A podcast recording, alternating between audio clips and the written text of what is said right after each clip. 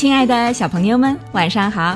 这里是飞视频的晶晶姐姐讲故事节目，我是你们的好朋友晶晶姐姐。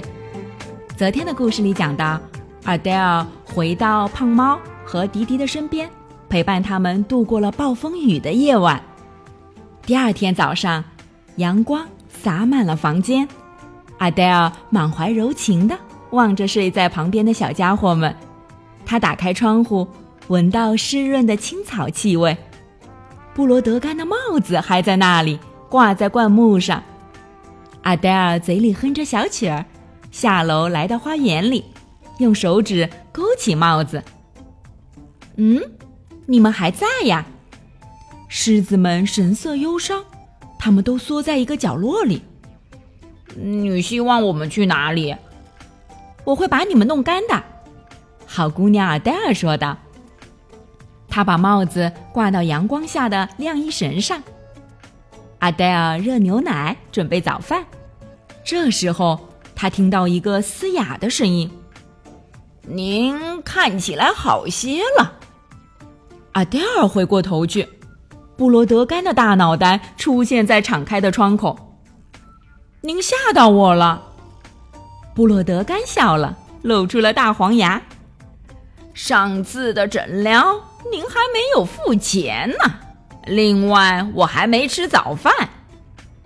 阿黛尔的火冒了上来，这个江湖骗子只会给人带来麻烦，居然还想收钱。他正想要跟这个骗子说清楚整件事，但突然又改变了主意。他想出了一个更好的办法。布洛德甘先生，我给您送来了一个鱼肉馅饼，家里做的。野猪的眼睛一下子亮了起来。这个馅饼本来是为胖猫猫的到来准备的，馅饼已经放了三天了，上面开始长出了霉菌。阿黛尔用袋子把馅饼装起来，布罗德甘愉快的接受了。对了，我还要把帽子还给你。阿黛尔跑到晾衣绳旁边。我们饿了，狮子们抱怨道。知道了，阿黛尔尽量忍住笑。你们马上可以饱餐一顿了。他取下帽子，走向布罗德干。您手里都拿不下了，我来帮您把帽子戴在头上。医生拿着发臭的馅饼，戴着布满了饥饿的狮子的帽子，心满意足的回到了家中。猪太太来看看事情的新进展。他高兴地看到他的朋友满面荣光，小家伙们从楼上下来了。阿黛尔高兴极了，他唱起了一首歌。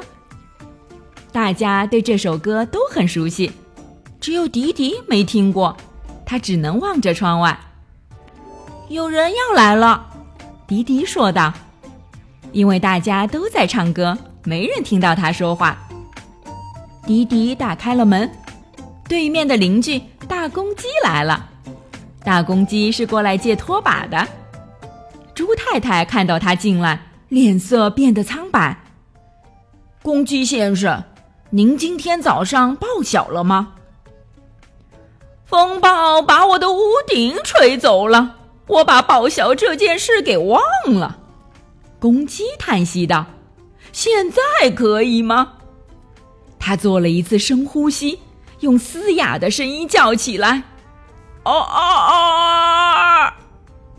天哪！猪太太哀叹道：“我们刚才在他报晓之前唱歌了。”阿黛尔笑起来，又继续唱刚才那首歌。胖猫猫跳到他的膝盖上，迪迪也想跳上去。猪太太看着他的朋友，大为感动。阿黛尔看起来不仅如此可爱，而且还充满了勇气。他再也不怕鬼怪了。好了，小朋友们，这个故事就给你们讲到这儿了。明天继续来听晶晶姐姐讲故事吧。喜欢晶晶姐姐讲故事节目的朋友们，可以关注微信公众号“飞视频”，收看我们为爸比和小朋友们精心准备的《爸爸来啦》系列亲子节目。也可以通过喜马拉雅收听晶晶姐姐讲故事电台广播。宝贝们的家长可以将小朋友的生日、姓名和所在城市等信息通过非视频微信公众号发送给我们，我们会在宝贝生日当天送上我们的生日祝福哦。小朋友们，祝你们做个好梦，晚安。